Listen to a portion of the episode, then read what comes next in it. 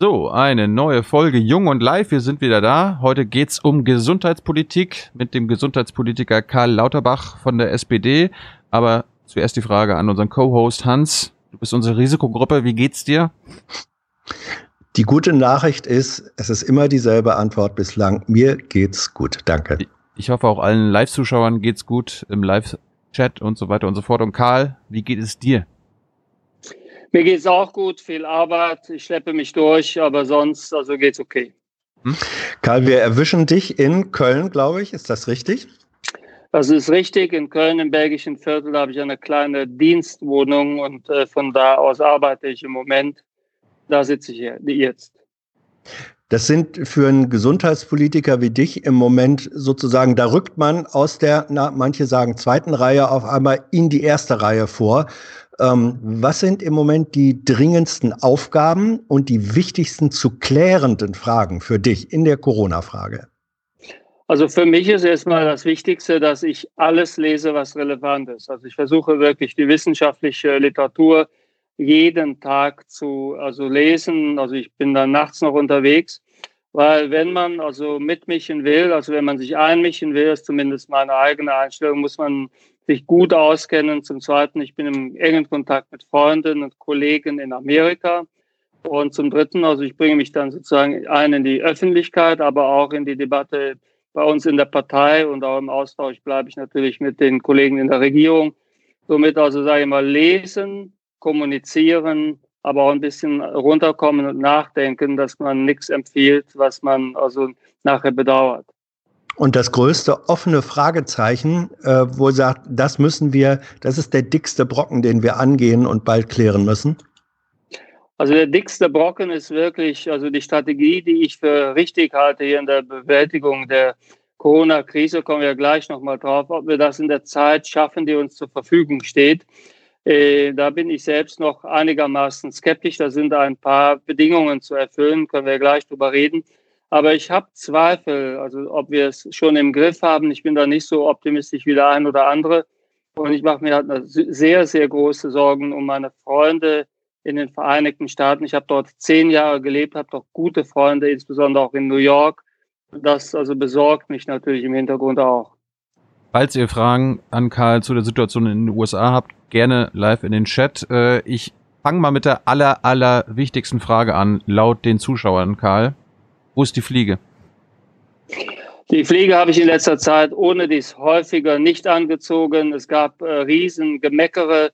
Da waren meine Töchter involviert, die sagten, also die Zeit der Fliege wäre vorbei. Das wäre früher gegangen, wo ich noch jünger wäre. Jetzt würde sie mich noch älter machen, als ich ohne dies bin. Es fielen sogar so Begriffe wie peinlich und dergleichen. Und ich versuche einfach mehr Dynamik auszustrahlen auf diesem, sagen wir mal, relativ bemühten Weg. Also daher die Fliege ziehe ich nicht mehr so oft an. Äh, ab und zu schon, aber es ist einfach, also sagen wir mal, ein bisschen auch für mich äh, nicht mehr so bedeutsam, wie es mal war. Fühle mich ohne manchmal wohler. Aber war schon so ein gewisses Erkennungszeichen, ne? das vermissen die Leute auch. Ja, das kann sein. Ja, in der Tat, ich kriege auch nach wie vor sehr viele Fliegen geschenkt, übrigens oft als Nachlässen, weil es nicht mehr so viele, sagen wir mal, aktive Fliegenträger offenbar noch gibt. Und ab und zu ziehe ich auch noch Fliegen an, das ist keine Frage. Ich mag die Fliege nach wie vor. Krawattenmensch bin ich ja nie gewesen. Aber das ist jetzt kein großer Deal für mich. Also ich ziehe die Fliege jetzt seltener an als in der Vergangenheit, fühle mich auch so ganz wohl. Ich glaube, ich werde auch so ausreichend erkannt. Ich brauche das nicht unbedingt, um erkannt zu werden. Das wäre sowieso nicht das Wichtigste. Hey, liebe UnterstützerInnen, hier ist Thilo. Es gibt was Neues. Wir haben eine neue Bankverbindung. Wie ihr wisst, gibt es Junge Naiv ja nur dank eurer finanziellen Unterstützung. Wir sind nicht kommerziell, wir machen keine Werbung. Wenn ihr uns also per Überweisung entweder einmalig oder jeden Monat per Dauerauftrag Geld zukommen lasst, ist es super wichtig, dass ihr ab sofort unsere neuen Kontodaten nutzt. Diese findet ihr in der Beschreibung. In Sachen PayPal hat sich nichts geändert. Also, danke vorab und jetzt geht's weiter. Du hast eben gesagt, dickster Brocken ist die Frage, schaffen wir das in der zur Verfügung stehenden Zeit? Und du hast gesagt, du bist skeptischer äh, als manch andere. Äh, kannst du das ein bisschen präzisieren und konkreter sagen? Ja, sehr gerne, sehr gerne. Also ich sag mal, wo ich die Sorge habe, äh, wenn wir das richtig gut bewältigen wollen, dann ist das Ziel aus meiner Sicht nicht nur, dass wir also verhindern, dass so, sagen wir, wenige das, das, wir dürfen nicht nur versuchen zu verhindern, dass viele sterben oder dass es zu einer Katastrophe kommt. Das ist natürlich klar, das müssen wir auch. Das ist zentral, das ist das Wichtigste überhaupt, aber es sollte nicht unser einziges Ziel sein, sondern wir sollten ehrgeiziger sein. Wir sollten tatsächlich versuchen, bis zu dem Zeitpunkt, wo es eine Impfung gibt oder wo es eine gute Behandlung gibt, und das kann 18 Monate entfernt sein, das ist zumindest meine Abschätzung, dass wir eine Impfung nicht früher haben als in 18 Monaten, dass wir so wenige in Deutschland infizieren, wie geht. Ich sage mal, wenn es irgendwie geht, weniger als 10 Prozent der Bevölkerung. Und zwar deshalb, weil bei der Sterblichkeit, die wir erwarten müssen, die vielleicht nachher irgendwo bei einem Prozent oder um den Dreh herum liegen könnte. Das können wir nicht ausschließen.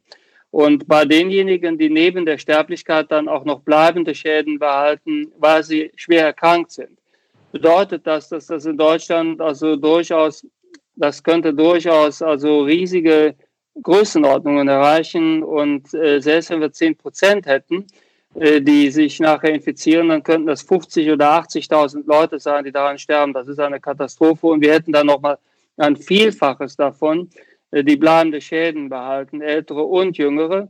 Von daher das Ziel, was erreicht werden muss, wir müssen das weitgehend unter 10 Prozent der Bevölkerung, dass unter 10 Prozent der Bevölkerung infiziert werden. Das ist mein sagen wir, Mindestziel, dass es auf keinen Fall mehr als 10 Prozent der Bevölkerung betrifft.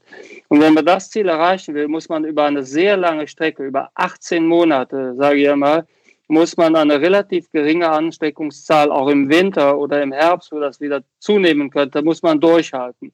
Und wenn man das schaffen will, dann muss man eine gute Strategie haben. Dafür wird einiges gebraucht und da mache ich mir halt Sorgen, ob wir das schaffen. Viel, äh, zu viele denken kurzfristig, also wie kriege ich das jetzt runter, denken nicht, dass wir es über 18 Monate wahrscheinlich durchhalten müssen. Und die konzentrieren sich auch zu, wen, zu sehr auf die Todesfälle. Die beachten zu wenig die vielen, also dramatischen Verläufe oder schweren Verläufe, die wir haben, die nicht tödlich enden, aber dann trotzdem zu bleibenden Schäden führen für die Betroffenen. Jetzt denken Sie wahrscheinlich viele, äh, wie jetzt 18 Monate, was redest du denn da? Kannst du das mal ähm, vielleicht ein bisschen besser erklären? Also ich kann mir vorstellen, viele denken jetzt, okay, das, was wir jetzt die letzten zwei, drei Wochen durchmachen, das halten wir jetzt anderthalb Jahre durch oder was meinst du genau?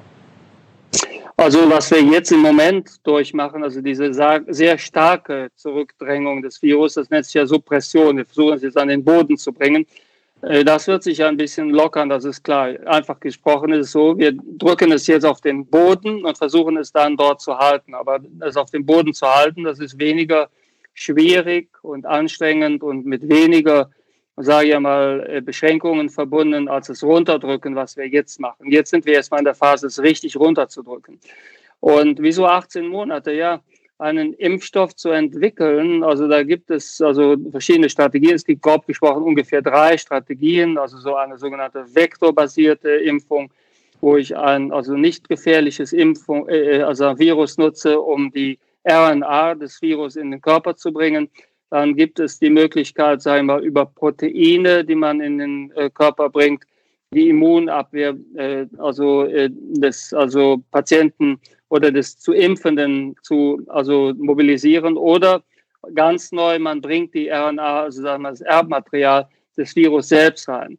Das zweite und das dritte, das ist im Prinzip, das sind Weitschüsse. Das dritte hat sogar beim Menschen noch nie geklappt. Das hat man bisher nur bei Tieren gemacht. Somit das Wahrscheinlichste ist, was wir hier nutzen können, das Übliche halt, dass wir ein Virus nutzen, was harmlos ist, wo dann die sagen wir, Erbsubstanz des Virus drin ist, diese RNA in Teilen und dass man damit arbeitet. Wenn man das macht, das muss man ja hundertprozentig sicher vorbereitet sein. Ich muss ja nachher möglicherweise Milliarden Menschen impfen. Da muss ich ganz, ganz, ganz sicher sein, dass ich damit keinen Schaden anrichte. So eine Entwicklung dauert und also die Experten, mit denen ich mich da austausche, die meisten Kollegen, mit denen ich da im Austausch bin, sind in den Vereinigten Staaten, in Boston, wo ich auch relativ regelmäßig bin. Ähm, die sagen alle, das, das kriegen wir nicht vor 18 Monaten. Übrigens, selbst das wäre Rekordzeit. Und dann habe ich es ja auch noch nicht mal produziert. Mhm. Ich muss ja die Impfung dann produzieren. Ich muss es dann ja für Milliarden Leute produzieren. Das haben wir auch noch niemals geschafft. Uns ist es noch nie gelungen, mehr als zwei Milliarden Impfdosen zum Beispiel für die Grippe herzustellen. Das heißt also, diese 18 Monate, das ist gar nicht mal so also äh, viel, sondern für eine solche Entwicklung, für einen sicheren Impfstoff über den Weg, den ich gerade beschrieben habe und die Produktion der Impfdosen für so viele Menschen, die ich impfen muss, ist das ein mhm. extrem ehrgeiziges Ziel und das, das ist, worauf wir uns einstellen müssen. Ja, Karl, äh, umso dringlicher wird ja die Frage, was passiert und was haben wir Bürger äh, in diesen 18 Monaten an Maßnahmen zu erwarten? Ich glaube, in die Richtung ging auch die Frage, denn es kann ja nicht so sein, dass man das, was wir jetzt und im Moment sagen alle, ja gut, 20.04. nach den Osterferien, da wissen wir dann genauer Bescheid. Die meisten hoffen ja, dass dann diese Form von äh, weitgehenden, ja, Shutdown eigentlich fast äh, vorbei sein wird. Ähm, mich, mich wundert ehrlich gesagt ein bisschen, dass du hier den Begriff der Suppression äh, verwendest. Das sind ja, es gibt Suppression und, und Mitigation, also Mitigation. Ich, nach meinem Verständnis ist das, was jetzt probiert wird, auch mit dem, mit, mit Ausgangseinschränkungen äh, und so weiter, dient eher äh, der Mitigation, also dient dazu, die Kurve ein bisschen flacher zu halten, aber man unterdrückt es doch damit nicht wirklich. Aber ähm, ist, ist egal. Äh, ja, egal, Frage. nicht. Nee, es ist, ja, es ist, es ist eine, äh, es ist eine Frage, es ist nicht egal, sondern, aber wenn man, wenn man sagt, auf jeden Fall, der jetzige Versuch ist, so stark wie möglich die weitere In Infektion äh, abzumildern oder zurückzudrängen. Das kann man, glaube ich, so beschreiben. Mit welchen Maßnahmen wird das nach deiner Einschätzung nach dem 20. April geschehen können? Oder müssen? Also zunächst mal, es ist wirklich sehr davon abhängig, was ich will. Also wenn ich, sage mal, wenn das Ziel das wäre, dass ich immer, sage mal, äh, so viele Infektionen so gerade zulasse, dass die Intensivkapazität nicht überschritten wird. Meinetwegen, mhm. wir haben da 50.000 also Intensivbetten. Äh, wir hätten dann nachher, wenn das alles aufgebaut ist, 40.000 Beatmungsbetten dass ich hingehe und sage, ich will also erreichen, dass nie mehr als die Beatmungsplätze, die, die ich habe, benötigt werden, so dass mir nicht übermäßig viele sterben, weil das System überlastet ist. Das würde tatsächlich so etwas also mit sich bringen wie Mitigation. Dann hätte ich zum Schluss also sehr viele, die infiziert werden. Das lief dann die 18 Monate durch. Zu keinem Zeitpunkt wäre das System also überfordert. Dann also würde sich das also ausbreiten und meinetwegen, ich hätte dann nachher also 20 Millionen oder 30 Millionen Infizierte. Es wäre aber zu keinem Zeitpunkt sozusagen die Katastrophe passiert. Naja, aber wenn ich dann, wenn ich das machen würde, was ich für falsch hielt, da muss ich überlegen, was, was ist denn dann passiert? Also wenn ich dann zurückblicke, was ist, was, was ist uns passiert, wenn ich da 30 also Millionen Infizierte hatte, wenn ich da 30 Millionen also Infizierte hatte, äh, das, das ist einfach, das wäre eine gigantische menschliche Katastrophe, die dann also in, in, in Kauf genommen worden wäre, dann hätte ich wahrscheinlich um die, das würde, das könnte im Fall, dass es sagen wir, normal abläuft, könnte es 300.000 Todesfälle zur Folge haben. Somit diese Suppressionsstrategie, was ich hier unterstellt habe, dass wir mhm. darauf hinaus wollen, dass wir es viel stärker runter drücken, als einmal nur die Kurve zu glätten, dieses Flatten the Curve oder was. Flatten the Curve, das könnte ich machen, wenn ich, was weiß ich, im Herbst einen Impfstoff oder eine gute Behandlung habe. Aber wenn ich so eine lange Strecke gehen muss, meinetwegen 18 Monate, dann muss ich mehr machen. So etwas wie die Südkoreaner gemacht haben und diese Südkorea-Strategie, wo ich das dann runterfahre auf meinetwegen 100 neue Fälle am Tag oder vielleicht noch 200 neue Fälle am Tag das ist mehr als Mitigation, das nennen wir Epidemiologen, mhm. wir nennen das Suppression.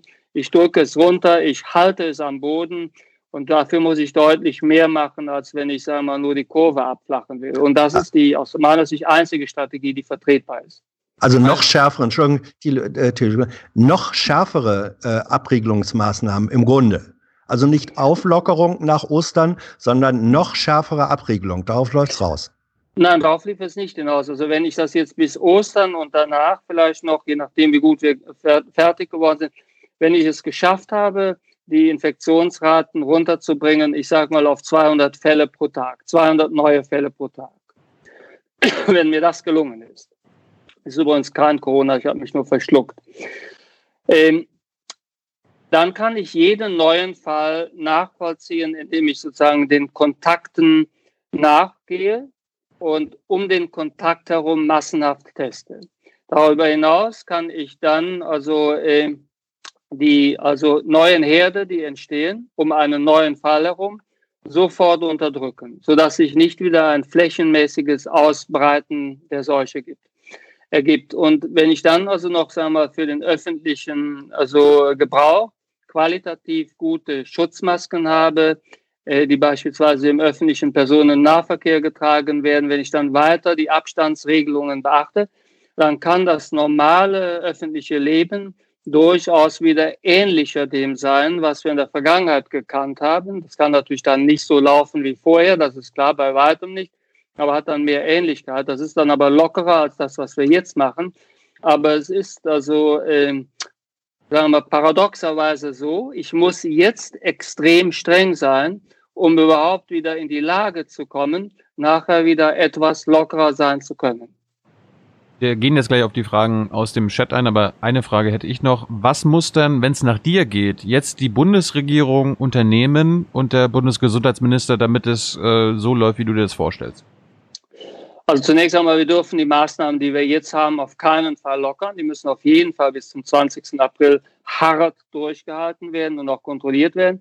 Und wir müssen uns auch offen halten, ob wir das Datum dann nicht verlängern. Wenn wir dann noch immer, sage ich einmal, äh, mehrere tausend Fälle oder so äh, pro Tag hätten, wir hätten dann noch immer 2000, 2000 Fälle pro Tag, dann hätten wir natürlich also das Ziel nicht erreicht, weil dann kann ich die neuen Fälle nicht nachvollziehen. Ich kann nicht 2000 Fälle nachvollziehen. Das kann ich vielleicht mit 200 Fällen, vielleicht vielleicht mit 100 Fällen, aber und dafür muss auch viel vorbereitet werden, komme ich gleich zu. Aber zunächst einmal muss ich mit den Maßnahmen, die wir jetzt machen, äh, muss ich, sage mal, deutlich unter die Fallzahlen kommen, die ich jetzt habe. Sonst kann ich den, ich muss in die Lage kommen, jeden neuen Fall nachvollziehen zu können. Sonst geht die Strategie überhaupt nicht. Nummer zwei, also damit ich das kann, muss ich Teams am Start haben, die mit den Gesundheitsämtern zusammen jeden neuen Fall aufarbeiten. Das heißt, sie müssen die Kontakte ermitteln von jedem neuen Fall. Da können auch bestimmte Mobilfunk-Apps eine Rolle spielen, aber die spielen da die untergeordnete Rolle. Das meiste wird einfach durch Personen gemacht. Ich muss jeden neuen Fall aufarbeiten. Wer war im Kontakt, muss die Kontakte isolieren, in Quarantäne bringen und die Kontakte mehrfach testen und auch im Umfeld testen. Und zum Dritten, damit das natürlich geht, muss ich eine Testkapazität aufgebaut haben, die wir derzeit nicht haben. Weil wenn ich diese große Zahl der Leute teste, meinetwegen, ich habe 200 Fälle und für jeden Fall, also muss ich sagen mal nochmal 100 Fälle im Umfeld testen, dann komme ich so auf 20.000 Tests. Wenn ich jeden, der da im Umfeld ist, dreimal teste, dann bin ich bei 60.000. Also äh, Tests, die ich alleine dafür pro Tag machen muss. Dann muss ich auch noch andere Verdachtsfälle testen und ich muss das medizinische Personal testen. Ich bin da sehr locker, also bei einer täglichen Testkapazität von 150, 200.000 Fällen, vielleicht auch mehr.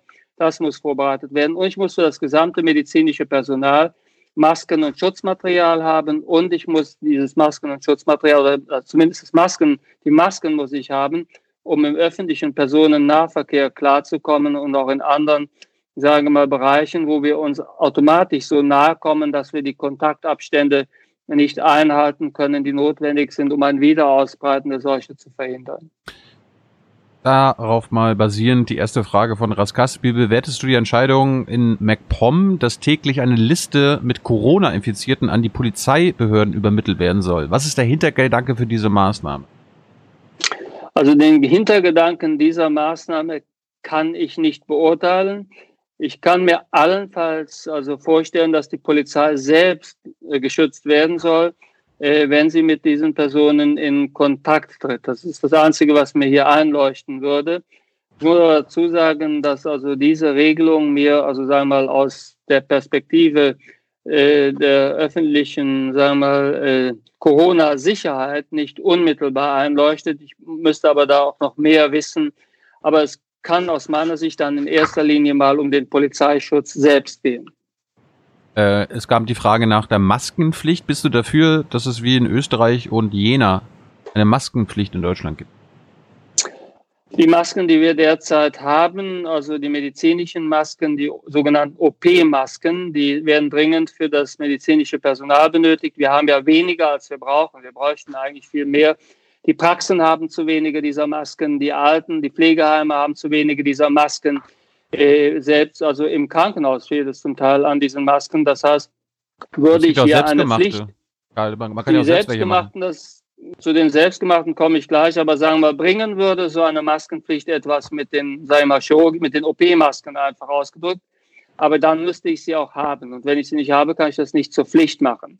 Die selbstgemachten Masken, da gibt es keine Studie, die zeigt, dass die einen medizinischen Nutzen haben. Und da kann ich nicht ausschließen, dass die zum Schluss mehr schaden, als sie nutzen. Das könnte ohne weiteres sein, dass sie nachher mehr schaden, als sie nutzen.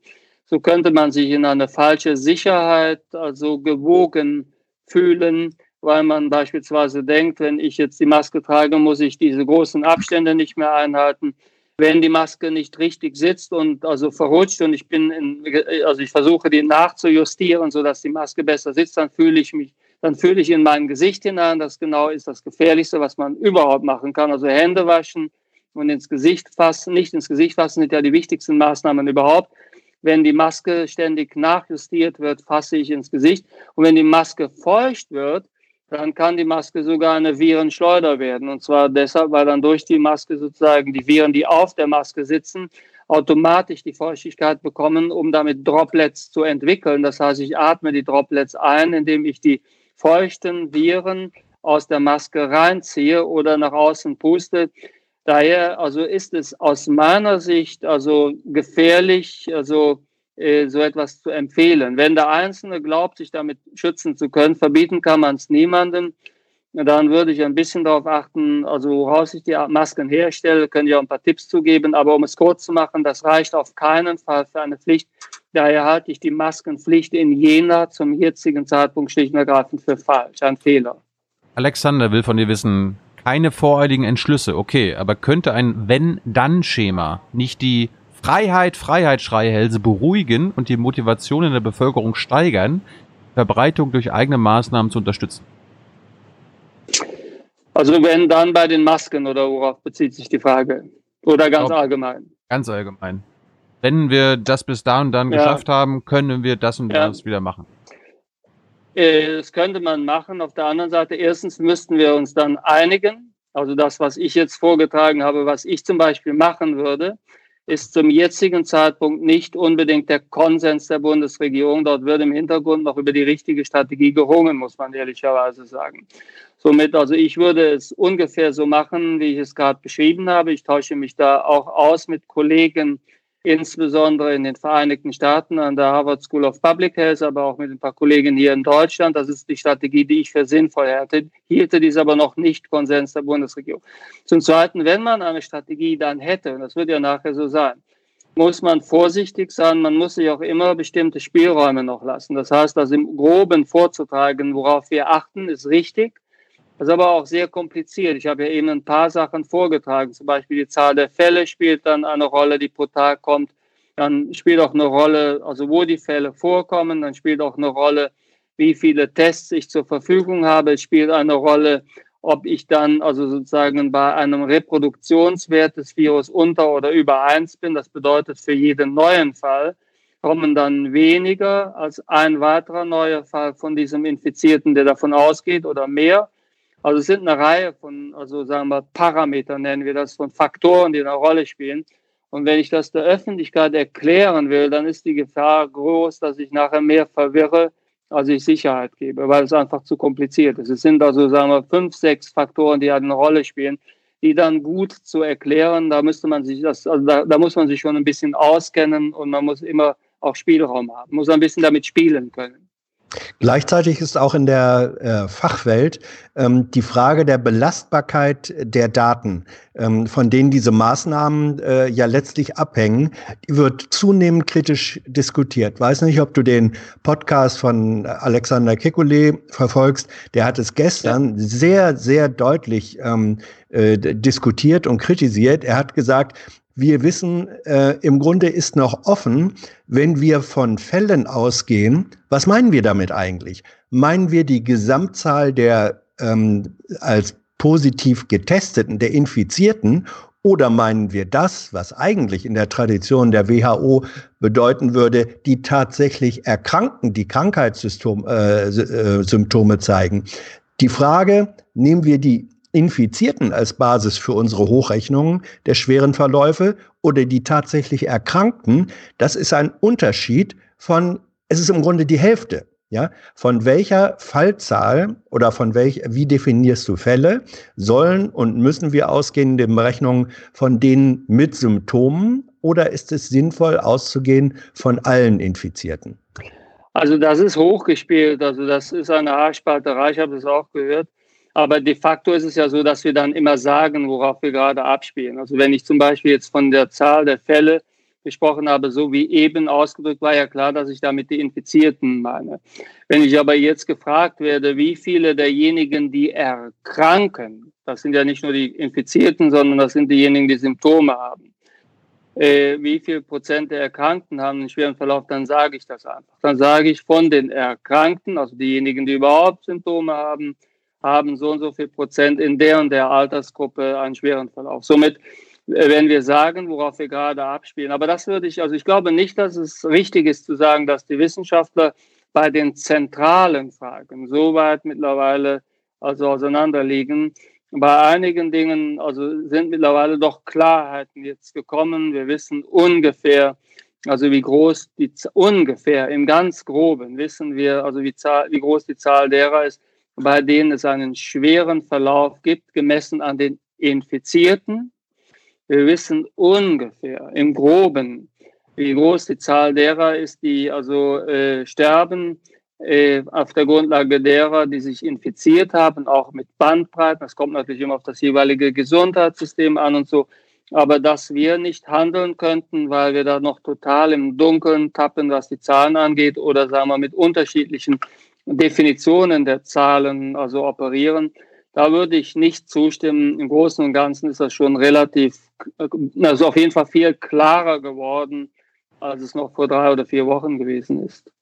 Luke Toli will von dir wissen, äh, macht das Gesundheitsministerium aktuell etwas falsch? Was macht, wenn ja, was? Was macht äh, der Gesundheitsminister falsch?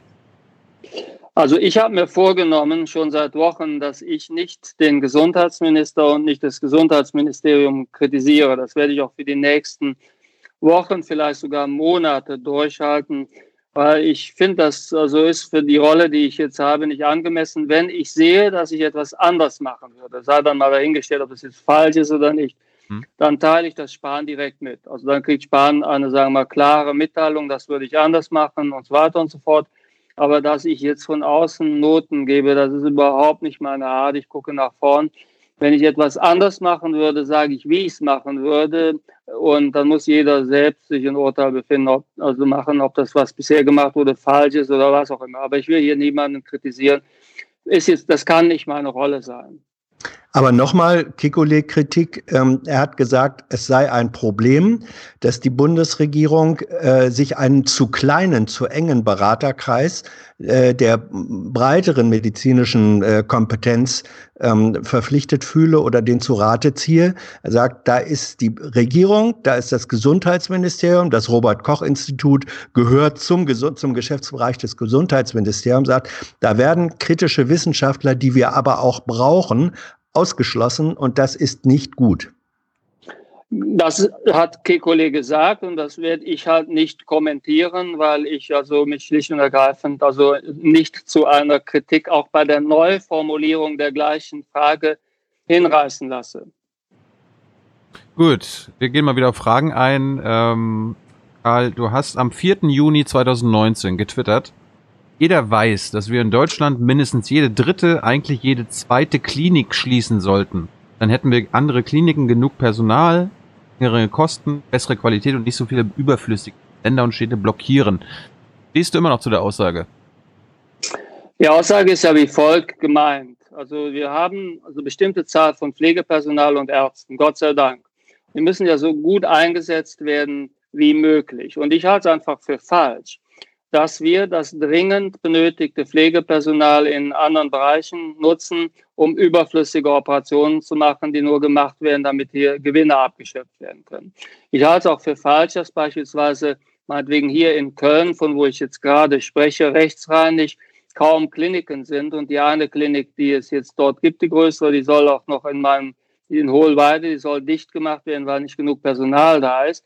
Ja, weil wir linksrheinig, also etliche Kliniken haben, eine unfassbare Klinikdichte, größer als die Klinikdichte übrigens in Manhattan, ironischerweise und auch viele Eingriffe gemacht werden, die überhaupt nicht medizinisch notwendig wären.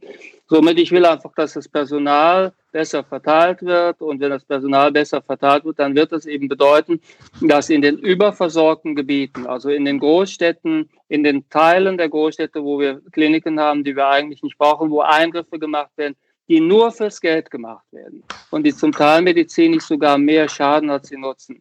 Dass wir uns überlegen, ob wir diese Kliniken wirklich brauchen, ob ich das gleiche Personal dann nicht einsetzen soll, wo es notwendiger verwendet werden könnte. Wir können derzeit zum Beispiel viele Abteilungen selbst in der Kinderheilkunde nicht betreiben, weil uns die Pflegekräfte fehlen.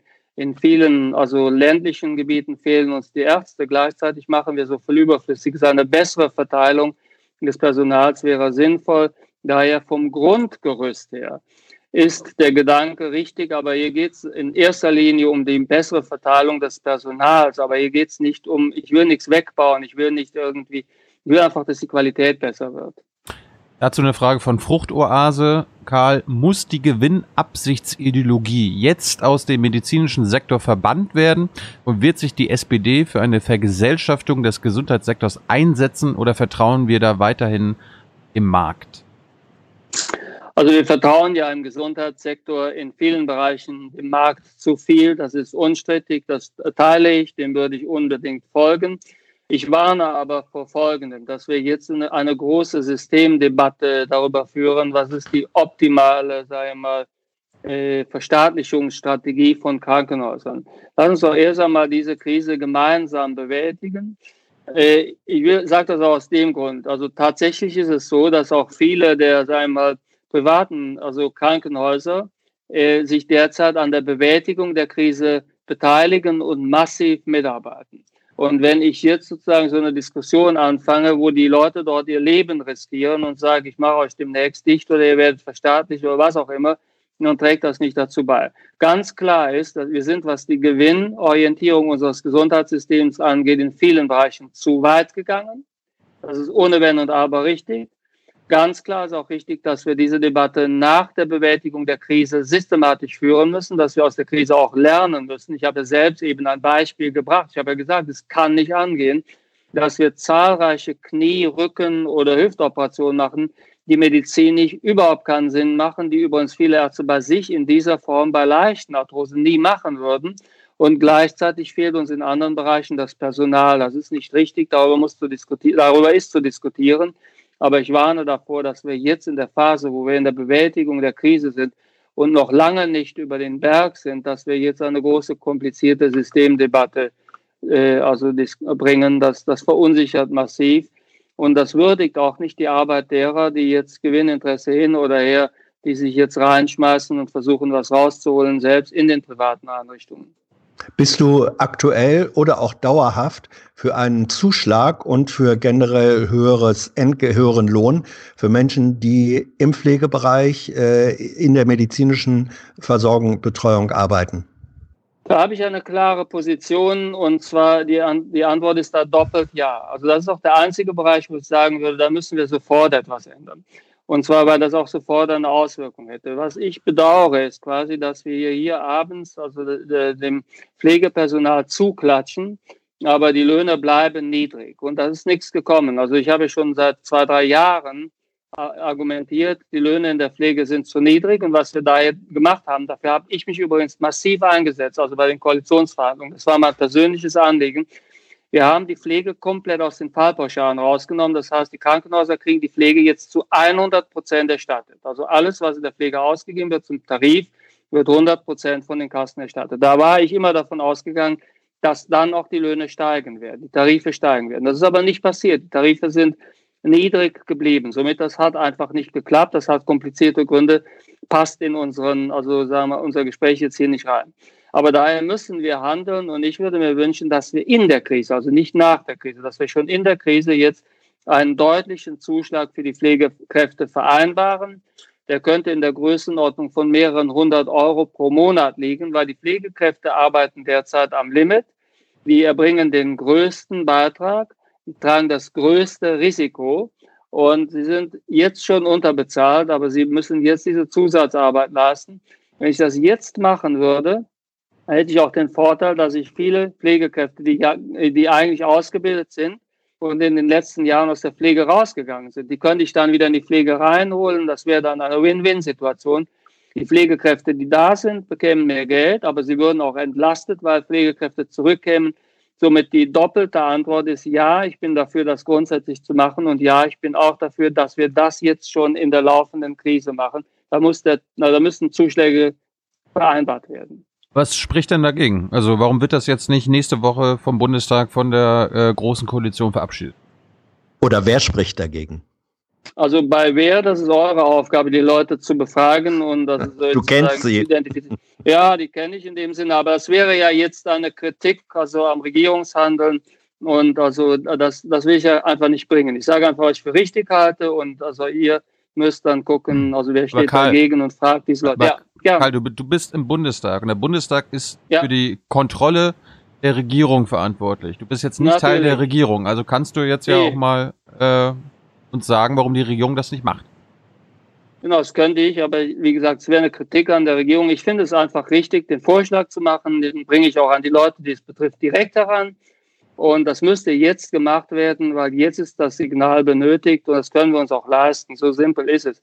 Das sind hier keine, wir, wir spannen hier einen, wir haben einen Nachtragshaushalt beschlossen von insgesamt 156 Milliarden Euro. Wenn ich hier, sage ich mal, in der Pflege in der Größenordnung von ein oder zwei Milliarden Euro, die das pro Jahr kosten würde, eine erhebliche Lohnerhöhung für die Pflege beschließen würde, dann wäre das extrem gut investiertes Geld. Das kann uns übrigens nachher ökonomisch sogar Kosten ersparen, denn das sind doch genau die Leute, die wir benötigen, um überhaupt die Krise in den Griff zu bekommen. Von daher darf da nicht am falschen Ende gespart werden. Gibt es noch andere systemrelevante Berufe, wo du, äh, wo die jetzt mehr Geld bräuchten? Ja, in der Tat. Also beispielsweise bei den Leuten, die jetzt im Einzelhandel, beispielsweise bei Rewe oder bei Penny oder äh, auch bei Edeka, also sozusagen die, die, den Kopf hinhalten im wahrsten Sinne des Wortes, die Kassiererinnen, die Leute, die da einräumen und so weiter und so fort. Da habe ich mich gestern wahnsinnig aufgeregt, dass also der Verband, der diese Unternehmen vertritt, der Handelsverband, dass der also äh, Lohnerhöhungen für diese Menschen zum jetzigen Zeitpunkt also äh, ausschließt und das auf die lange Bank schieben will, da war die Geschäfte ja das Geschäft ihres Lebens machen. Der Einzelhandel hat ja diese also Unternehmen haben ja noch nie so gut verdient wie jetzt. Das finde ich also äh, gierig und da habe ich mich stark darüber geärgert. Und äh, da finde leben, ich, müsste Karl, auch, wir, wir ja. leben im Kapitalismus und Profitmaximierung geht vor. Was ist denn daran so schlimm? Ja, auch im Kapitalismus kann also äh, moralisch argumentiert worden, hat übrigens auch oft äh, so Erfolg. Das würde ich nicht so also abtun.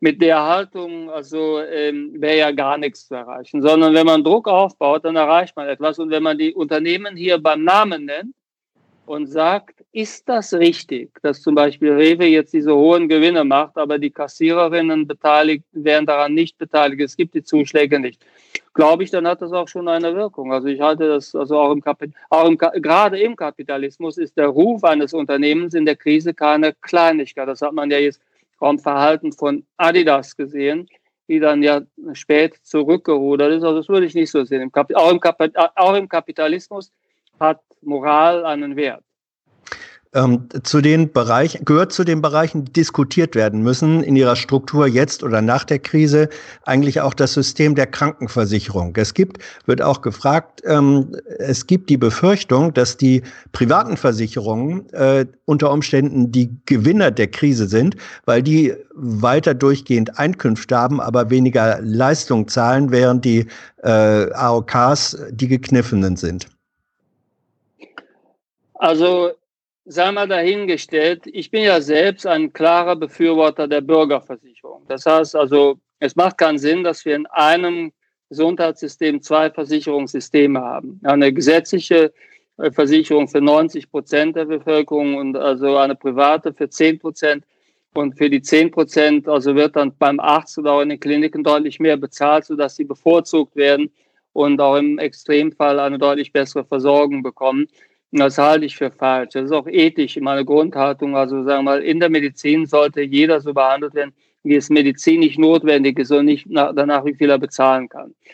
Auf der anderen Seite ist es so, auch diese Debatte jetzt zu führen, ist falsch. Das müssen wir nach der Krise führen. Ich glaube, dass die Argumente für eine einheitliche Versicherung stark sind und dass sich das auch langfristig äh, durchsetzen wird. Ich setze mich für die Bürgerversicherung ja schon sehr, sehr lange ein. Seit 2003 verfolge ich das schon seit 17 Jahren.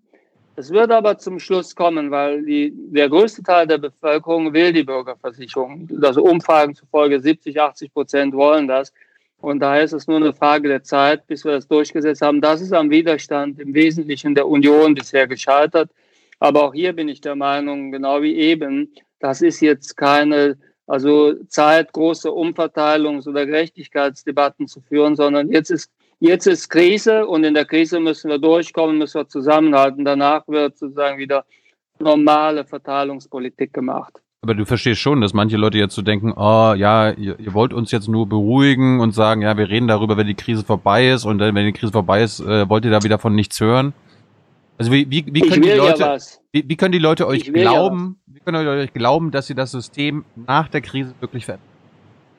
Also ich wäre ja diesbezüglich komplett unverdächtig. Ich setze mich ja seit 2003 immer weiter dafür ein. Somit bei mir wird ja niemand glauben, dass ich die, das jetzt hinten anstelle, um in Wirklichkeit also die, die, die Debatte also aufzuschieben. Das ist Quatsch. Aber ich glaube einfach, selbst für jemanden wie mich, der also einmal die Bürgerversicherung unbedingt will, glaube ich, das ist jetzt nicht der Zeitpunkt, also darüber zu streiten. Jetzt müssen wir zusammenhalten. Jetzt muss sozusagen bei Privatversicherten, bei gesetzlich Versicherten, in privaten Krankenhäusern, in öffentlichen Krankenhäusern, muss überall mit vollem Einsatz gearbeitet werden. Und danach, also machen wir dann die, die großen Debatten weiter. Aber die großen Politikdebatten, die müssen wir jetzt mal aussetzen, sonst also haben wir da also eine Überlagerung. Jetzt ist, jetzt ist wirklich Krise und in der Krise wird keine Systemdebatte geführt. Gut, Tobias Braun ist Feuerwehrmann und der fragt dich, Hallo Karl, trotz einer Genesung kann es bei besonders schweren Verläufen der Covid-19-Erkrankung zu bleibenden Folgeschäden der Lunge kommen. Wie kann die Erkrankung möglichst unkompliziert als Berufskrankheit, zum Beispiel für Angehörige der Berufsfeuerwehren in Deutschland, anerkannt werden? Sehr gute Frage. In der Tat, wir wissen, dass bei schweren Verläufen, also sagen wir schwere Lungenentzündung, mit oder ohne Beatmung, also wir bis zum jetzigen Zeitpunkt Veränderungen in der Lunge sehen, so Art Vernarbungen und eine Einschränkung der Lungenfunktion auch. Ob das dauerhaft bleibt, also wissen wir nicht, aber ganz klar äh, wissen wir, dass das häufiger vorkommt bei denjenigen, wo die Lunge schon vorgeschädigt ist. Also Raucher, ältere Menschen, Leute, die asthmakrank sind und so weiter. Viele Feuerwehrleute haben vorgeschädigte Lungen. Das ist ganz klar, weil ich also in diesem Beruf eine stärkere Exposition habe. Und daher sind Lungenschäden bei, bei Feuerwehrleuten oft auch also einmal als Berufskrankheit anerkannt. Und wenn dann also eine solche, sage ich mal, äh, Infektion dazugekommen ist und hat die Lunge weiter geschädigt, könnte ich mir im Einzelfall das gut vorstellen, dass das als Berufskrankheit anerkannt wird. Wenn es hier durch die, also sagen wir mal, äh, Covid-19-Erkrankung, also durch die Erkrankung mit dem SARS-CoV-2-Virus zu einer Verschlechterung gekommen ist. Es kommt aber sehr auf den Einzelfall an und das müsste man sich später dann genau anschauen. Aber die schnelle Antwort ist, ich sehe da durchaus Möglichkeiten. Jede vorgeschädigte Lunge hat ein höheres Risiko, bleibend geschädigt zu werden durch diese Infektion. Gesundheit ist ja nicht nur Physis, sondern auch Psyche. Die wird in dieser Situation praktisch auch des, ich nenne es mal, teilweise Eingesperrtseins besonders belastet. Wie lange ist das durchhaltbar? Ähm, und was ist zu tun, äh, auch an Fürsorge, dass Menschen nicht psychisch an den notwendigen oder für notwendig erachteten Maßnahmen kaputt gehen? Sehr guter Punkt. Also tatsächlich äh, wissen wir zum jetzigen Zeitpunkt nicht, wie stark die psychische Belastung sein wird. Es gibt Studien, die zeigen, dass einmal diese Einsamkeit, Isolation, die wir jetzt durchleben, dass man die nicht lange durchhält, gerade gefährdete Leute. Auf der anderen Seite wissen wir auch, dass es am ehesten dann noch durchzuhalten ist, wenn es viele betrifft, was ja jetzt der Fall ist. Daher wissen wir nicht genau, was da rauskommt. Klar ist, wir müssen diese Angebote der, also, äh, sagen wir mal, nenne das jetzt mal Konsultationen äh, übers Telefon oder auch über, äh, sagen wir mal, telemedizinische äh, Versorgungsportale, über Skype, über Teams, über was auch immer, Telemedizin durch die Ärzte oder durch Psychotherapeuten, die müssen wir einfacher zugänglich machen und auch abrechenbar machen. Also in einigen Regionen bei den kassenärztlichen Vereinigungen kann das nicht abgerechnet werden. Das ist falsch. Wir müssen es möglich machen, dass die Menschen, die die Hilfe benötigen, durch die Psychotherapeuten und durch die Ärzte angesprochen und auch betreut werden können. Das ist eine notwendige Voraussetzung dafür, dass wir hier eine Krise bei besonders gefährdeten Menschen verhindern. Das ist ganz wichtig. Daher also das Angebot muss offensiv beworben werden, da wo auch, also eigentlich müssen alle bekannten psychisch Kranken auf diese Angebote hingewiesen werden. Sie müssen von den Psychotherapeuten und von den Ärzten angeboten werden können und sie müssen auch abrechenbar sein. Das ist eine notwendige Voraussetzung. Da höre ich, dass das in einigen kassenärztlichen Vereinigungsgebieten gut läuft, in anderen wiederum nicht. Und das muss also vereinheitlicht werden und vereinfacht werden, entbürokratisiert werden. Da darf auch nicht präzise kontrolliert werden wie lange das gedauert hat und so weiter und so fort, sondern das ist ganz wichtig für die Menschen. Das sind die Schwächsten in unserer Gesellschaft in so einer Krise. Karl, es gibt eine Menge Fragen, was du zu deinem Parteikollegen Wolfgang Wodak sagst. Seinen Einlassungen in der Öffentlichkeit.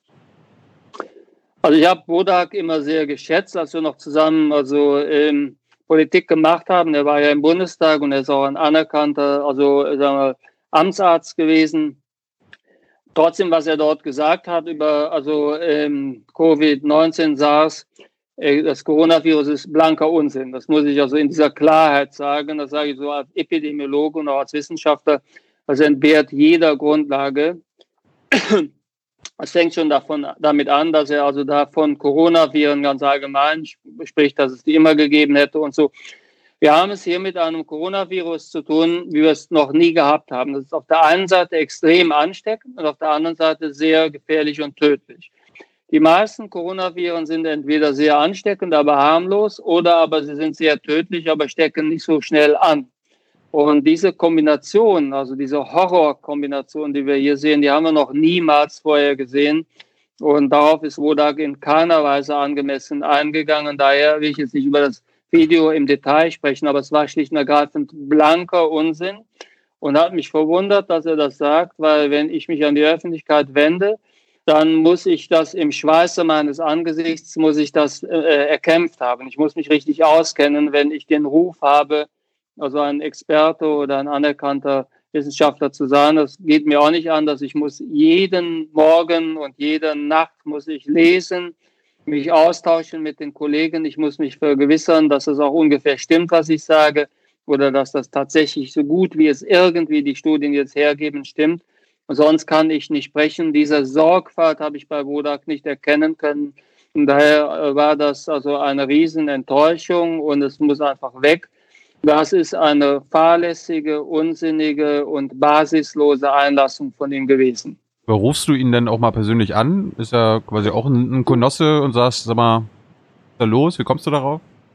Ich habe versucht, ihn zu erreichen, aber also ich gehöre zu denjenigen, die ihn nicht erreichen konnten. Er hat sich ja dann auch also in den Medien nicht, also sagen wir mehr äh, zurückgemeldet. Ich höre jetzt auch nichts Neues mehr von ihm.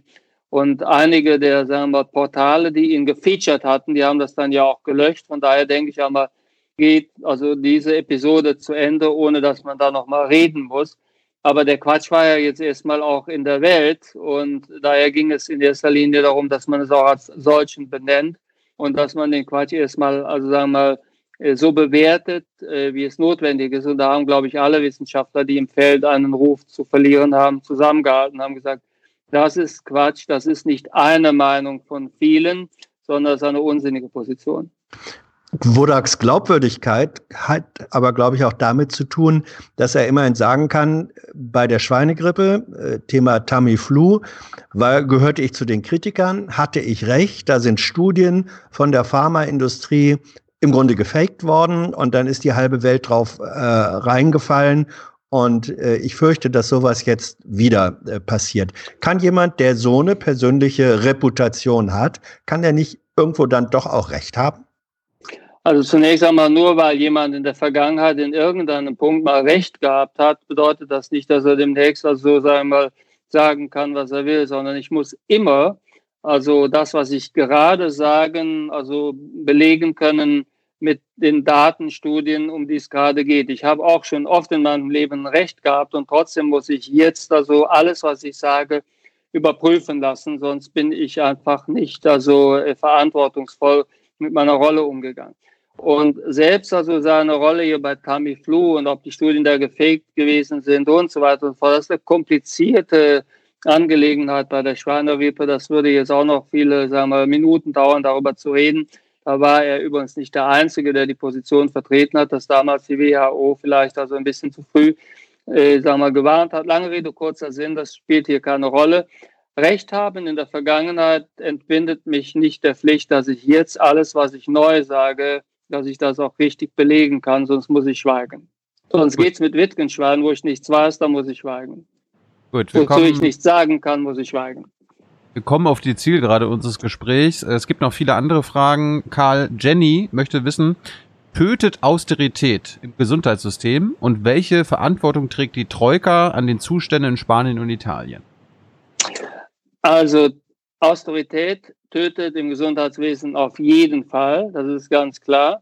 Und das sehen wir äh, in gewisser Weise auch also in, in Italien, weil in, nach der Finanzkrise ist in Italien quasi ein sehr gutes System in Norditalien so runtergefahren worden, dass es sehr schnell mit der Krise überfordert gewesen ist. Somit die schnelle Antwort ist ganz grundsätzlich ja, Austerität kann im Gesundheitswesen töten, insbesondere wenn es zu Lasten des Gesundheitssektors geht. Es gibt ja dann auch noch unterschiedliche wir, Strategien, das umzusetzen. Die Rolle der Troika, das ist jetzt ein kompliziertes, äh, sagen wir, ein komplizierter Bereich. Ich bin grundsätzlich der Meinung, dass die Troika damals also in einer Art und Weise vorgegangen ist, die nicht richtig gewesen ist. Das ist aber eine breite allgemeine politische Debatte. Aber um die Frage hier von Jenny zu beantworten, ja, es ist so. Wenn Austeritätspolitik dazu führt, dass ein Gesundheitssystem kaputt gespart wird, dann tötet das Menschen und das zu beschönigen äh, wäre äh, unethisch und auch falsch. Das läuft vielleicht auf die Unterstützung von Corona-Bonds, früher Euro-Bonds, hinaus. Also Corona-Bonds sind ein breites Thema. Darüber habe ich mit Norbert Walter Beuerns also häufiger schon gesprochen ähm, ist nicht genau jetzt meine Zuständigkeit. Dazu habe ich eine persönliche Meinung. Also ich glaube, Sag sie. Sag sie. Aus, Wissens aus, wissenschaftlicher Sicht, also spricht vieles für Corona-Bonds und schlicht, schlicht und ergreifend, also aus zwei Gründen. Zum einen, es würde den, also Zinssatz, den Italien dann zu zahlen hätte, wenn es zum Beispiel in Italien zum Tragen käme, deutlich reduzieren. Und zum Zweiten, es hat im Vergleich zu anderen Mechanismen, die man nutzen kann, zum Beispiel ESM, hat es den Vorteil, dass die Schuldenquote von Italien nicht so stark steigen wird. Auf der anderen Seite ist das jetzt auch, sagen wir mal, auch eine breite Debatte und ich sehe im Moment keine Möglichkeit, das umzusetzen. Da macht die Union nicht mit, da machen aber auch viele europäische Partner nicht mit, da macht Holland nicht mit. Von daher, also meine persönliche wissenschaftliche Position, ich bin ja nicht nur Mediziner und Epidemiologe, sondern auch Gesundheitsökonomen. Ich glaube, dass es da vieles gäbe, was man für Corona-Bonds sagen könnte. Ich glaube, dass die Wahrscheinlichkeit, das jetzt durchzusetzen, gleich null ist. Aber Karl, wenn ich dich richtig verstehe, wenn du sagst, Austerität tötet, dann verstehe ich auch, dass wir als Deutsche, als Deutschland, als deutsche Bundesregierung eine Mitverantwortung für die Situation in Spanien und Italien haben, weil wir maßgeblich diese Austeritätspolitik durchsetzen lassen haben ist es dann nicht unsere historische Pflicht und Verantwortung, jetzt für Corona-Bonds einzustehen und die einzuführen, damit wir quasi unsere historische Schuld leicht ausgleichen? Also ob das eine historische Schuld ist, haben wir dahingestellt. Auf jeden Fall die Austeritätspolitik hat dazu geführt, dass in Italien, auch in Teilen von Spanien, auch in Griechenland die Gesundheitssysteme also ein Stück weit kaputt gespart worden sind. Und das wird in dieser Epidemie wird das Menschenleben kosten.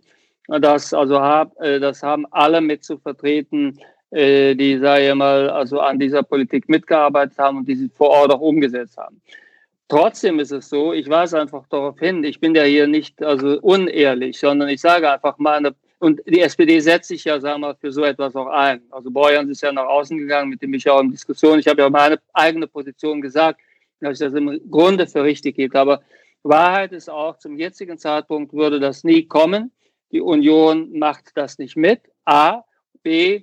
Also wir würden es in Europa nicht durchsetzen können, weil auch in Europa viele Länder, die wir also mit an Bord haben müssen, das nicht mittragen, unter anderem Holland. Und C ist es auch noch, also sage ich mal, bis diese Bonds dann tatsächlich da wären. Wir müssen jetzt erstmal die Krise bewältigen. Da ist mehr damit geholfen, dass wir tatsächlich auch äh, schwere Fälle aus Italien direkt hier behandeln und auch dafür sorgen, dass wir die Epidemie bei uns in den Griff bekommen, sodass wir dann anderen helfen können. Äh, Nicole will wissen, welche Nachteile würden denn durch gemeinsame europäische Anleihen entstehen? Corona-Bond. Gibt es da Nachteile? Also die vermeintlichen Nachteile wären die, dass man dann, sage ich mal, so eine Art Vergesellschaftung der Schulden hätte. Das ist ja also, sagen wir mal, der Nachteil, der immer wieder vorgetragen wird. Ich mache es mal ganz simpel. Wenn diese Schulden vergesellschaftet werden, dann würde man davon ausgehen, gehen die Länder die die Bonds nutzen, noch weniger vorsichtig beim Geld ausgeben vor. Das ist ungefähr der Nachteil, der vorgetragen wird. Empirisch ist das eine sehr schwierige Sache, darüber jetzt also zu reden. Das ist ein, ich neige sowieso dazu, lange Antworten zu geben mit vielen Studien und also Qualifikationen mhm. und so weiter. Das will ich euch jetzt ersparen in dem Sinne. Aus meiner Sicht, um es kurz zu machen, überwiegen die Vorteile. Ich glaube aber nicht, dass das im Ansatz durchsetzbar wäre jetzt. Äh, Mick fragt, Saskia Esken hat eine einmalige Vermögensabgabe zur Bezahlung der Krise vorgeschlagen. Was hältst du davon? Ah, schwierig. Also ich glaube, dass es ein Vorschlag ist, ähm, der also diskussionswürdig ist. Ich bin aber nicht sicher, ob das jetzt der optimale Zeitpunkt gewesen ist, diesen Vorschlag zu bringen weil wir müssen ja jetzt im Moment uns erstmal auf die Bewältigung der Krise also konzentrieren. Wir müssen eine gute Strategie haben. Wir müssen also erstmal die Leistung abrufen. Jetzt geht es nicht darum, irgendwas zurückzuzahlen, sondern wir sind jetzt dabei, Geld auszugeben. Wir haben riesige Überschüsse. Wir haben also die Möglichkeit, uns Geld zu leihen. Das werden wir machen. Wir haben den Nachtragshaushalt beschlossen. Lass uns doch einfach diese Diskussion wer das nachher bezahlt. Die Rechnung wird ja riesig sein. Lass uns diese Diskussion führen später, wenn wir die Krise bewältigt haben. Jetzt konzentriere ich meine eigene Kraft auf jeden Fall darauf, die Krise zu bewältigen und tue alles, was ich persönlich kann dafür. Somit der Vorschlag findet ein bisschen meine Sympathie. Ich glaube aber nicht, dass sie sich persönlich einen Gefallen damit getan hat, das jetzt, also sagen wir mal, äh, zu äußern, jetzt zu fordern. Das mag nicht der richtige Zeitpunkt gewesen sein. Krise bedeutet auch Exist äh, Entschuldigung, Krise bedeutet auch Existenzkrise für Menschen, für kleine Selbstständige, für Solounternehmer, auch für Lohnabhängige in anderen Bereichen. Der ökonomische Druck, der existenzielle ökonomische Druck wächst mit der Dauer des Shutdowns. Wie lange ist das überhaupt auszuhalten? Ich glaube, wir werden den Shutdown ein Stück weit lockern können, wenn es uns gelingt, sagen wir, die Zahl der neuen Fälle, wie ich das eben beschrieben habe, richtig drastisch runterzufahren und jeden neuen Fall wie in Südkorea nachzuvollziehen und neue Herde runterzudimmen. Wenn uns das gelingt, dann wird auch das ökonomische Leben ein Stück weit, sagen wir mal, wieder atmen können. Das wäre meine Perspektive. Darauf würde ich hoffen. Äh, wenn uns das nicht gelingt, dann gerät uns das gesamte System aus der Hand äh, ja, wir sind hier noch nicht durch die also gröbste Krise durch. Also es kann durchaus sein, dass wir zu früh vom Gas gehen und haben dann viele Herde, die gleichzeitig schnell wieder entflammen. Dann hätten wir also eine massive zweite Welle zu erwarten mit allen ökonomischen Konsequenzen. Ich mache mir auch sehr große Sorgen über das, was in Amerika passiert. Ich bin im ständigen Austausch mit den Kollegen in Boston und auch in New York. Ein guter Freund von mir ist Chefarzt, also leitender Arzt, also in einer Armenklinik Albert Einstein Montefiore in der Bronx. Und die bereiten sich dort auch eine grauenvolle Situation mit Triage und mit allem vor. Die haben also die Situation überhaupt nicht im Griff. Die rechnen mit dem Schlimmsten. Und die Kollegen hier von der Harvard-Universität, mit denen ich im regelmäßigen Austausch bin, weil ich das eine Art Gastprofessur habe, die sagen, dass in Amerika der also äh, Verlauf der Pandemie nirgendwo, selbst auch in den ländlichen Gebieten, im, äh, also in der Kontrolle ist. Wenn das so ist, dann wird die Ökonomie nochmal einen massiven Einbruch erleiden und das betrifft dann auch alle kleinen Betriebe in Deutschland. Das also äh, wird dann nochmal eine zweite Runde geben. Somit, da mache ich mir die größten Sorgen. Zum Thema Triage äh, in Großbritannien wird aktuell jetzt schon von Medizinern eine Debatte, eine politische Debatte gefordert, äh, dass die Regierung Ansagen macht, falls es in den Worst-Case-Szenarien kommt und wirklich äh, gesagt werden muss, okay, die retten wir jetzt und die haben Vorrang und so weiter und so ja. fort. Das hat ja nicht nur mit dem Alter zu tun, das hat ja auch mit dem Gesundheitszustand äh, des Patienten zu tun, aber es wird auch gleichzeitig schon überlegt, welche gesellschaftlichen Gruppen an Patienten gerettet werden sollen und welche er nicht. Äh, kommt diese Debatte auch auf Deutschland zu? Dass wir sagen, okay, ähm, also, also zuerst müssen die Krankenpfleger gerettet werden, wenn die krank sind. Zuerst müssen die Ärzte gerettet werden. Zuerst müssen die Manager von Adidas gerettet werden. Wie ist das? Die Debatte müssen wir auf jeden Fall verhindern. Das müssen wir auf jeden Fall verhindern. Die einzige Möglichkeit, das zu verhindern, ist wirklich, dass wir uns hier vornehmen, also die Pandemie auf den Boden zu drücken und unten zu halten, so wie beim Ringen, runter in die Schulterlage und nicht mehr hochkommen lassen. Und wenn wir diese Debatte erstmal führen, das ist grauenvoll, also dann, also da gibt es auch keine Übereinstimmung, es gibt keine Regeln in der Ethik dazu, die also ein, die also einmal einleuchtend oder durchgängig wären. Das ist einfach eine furchtbare Situation. Die Debatte wird in Amerika jetzt auch geführt. Und in den Krankenhäusern ist zum Beispiel derzeit in einigen der armen Krankenhäuser in New York ist jetzt die Regel die, dass ich sage mal, die besonders erfahrenen Ärzte, dass die gar nicht mehr in die Klinik kommen, sondern dass erst einmal die jüngeren Ärzte, die jüngsten Ärzte, die gerade fertig sind, dass die an der Front sind, weil man die zuerst sozusagen an die Front bringen will mit dem höchsten Risiko, dass dann die Oberärzte kommen, dass zum Schluss die erfahrensten Ärzte erst wieder eingesetzt werden, die betreten derzeit die Klinik gar nicht. Also das ist eine unhaltbare Situation. Auch die Art und Weise, wie dann priorisiert wird, wer behandelt wird, in einigen der Krankenhäuser muss man mit einem Beratung, Beatmungsgerät gleichzeitig zwei Patienten beatmen. Das heißt, die Geräte werden dann im Prinzip also an zwei Schläuche angeschlossen und das Beatmungsgerät also beatmet dann zwei Leute gleichzeitig, pumpt doppelt. Da aber die Beatmungseinstellung immer nur für einen Patienten optimal sein kann, muss ich den anderen Patienten quasi mitbeatmen, aber nicht, wie es für ihn richtig wäre. Das sind komplett tragische Entscheidungen, und eine solche Debatte, wie sie jetzt in England vorbereitet wird, mhm. halte ich für, also da wird nichts bei rauskommen, da wird man sich nicht einigen können. Ich finde das auch nicht die Aufgabe der Regierung, so etwas vorzubereiten. Das wäre jetzt meine Frage gewesen. Kann das Bundesgesundheitsministerium über, überhaupt sowas erlassen und quasi den Chefärzten und Ärzten in den Kliniken, Krankenhäusern sagen, äh, falls es zum Worst-Case-Szenario kommt, macht ihr das? Nein, das kann also das Gesundheitsministerium nicht. Äh, das ist nicht in der also, ähm, Kompetenz des Gesundheitsministeriums. Diese Kompetenz müsste erst geschaffen werden durch einen Parlamentsbeschluss.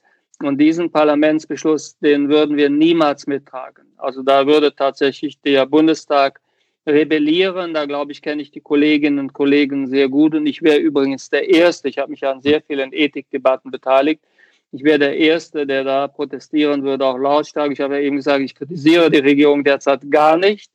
Aber dann würde ich sofort damit anfangen, wenn also solche Beschlüsse hier in die Debatte gebracht würden. Das wäre auf keinen Fall vertretbar. Das wird aber auch jetzt von niemandem vorbereitet oder gefordert. Schweden geht einen anderen Weg, bislang noch. Dort gibt es keinen Shutdown, sondern freiwillige Empfehlungen. Warum funktioniert offenbar etwas in Schweden, in einem modernen, offenen westlichen Land, aber bei uns nicht? Oder haben wir dann doch überreagiert? Wir haben nicht überreagiert und die Frage, ob das in Schweden langfristig funktioniert, ist eine ganz offene Frage. Zunächst einmal, Schweden ist ein extrem dünn besiedeltes Land. Der Norden von Schweden ist ja quasi, also da ist die Quarantäne und die Isolation der Naturzustand und also man muss nicht, man muss nicht, also da geht es ja nicht darum, den Abstand von anderthalb Metern zu halten, sondern da geht es ja darum, den Abstand von anderthalb Kilometern zu also unterschreiten.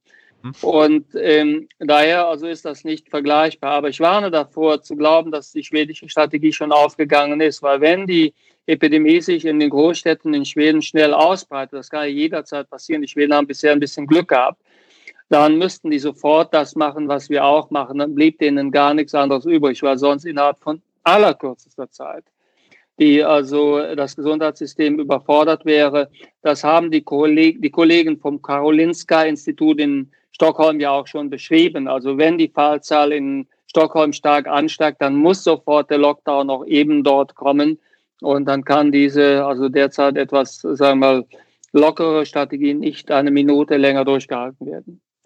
Ähm, ich, wir kommen wirklich oder wir sind auf der Schlussgeraden. Meine letzte Frage ist eigentlich, ähm, was ist nach deiner Einschätzung nach dem 20. April? Das ist das Datum, auf das jetzt äh, alle warten. Wäre, ist es perspektivisch denkbar, dass dann äh, Kitas wieder aufmachen, dass Schulen wieder aufmachen, dass an Universitäten äh, gelernt und geprüft werden kann? Oder sagst du, die Wahrscheinlichkeit, dass das möglich ist, ist eher geringer als größer?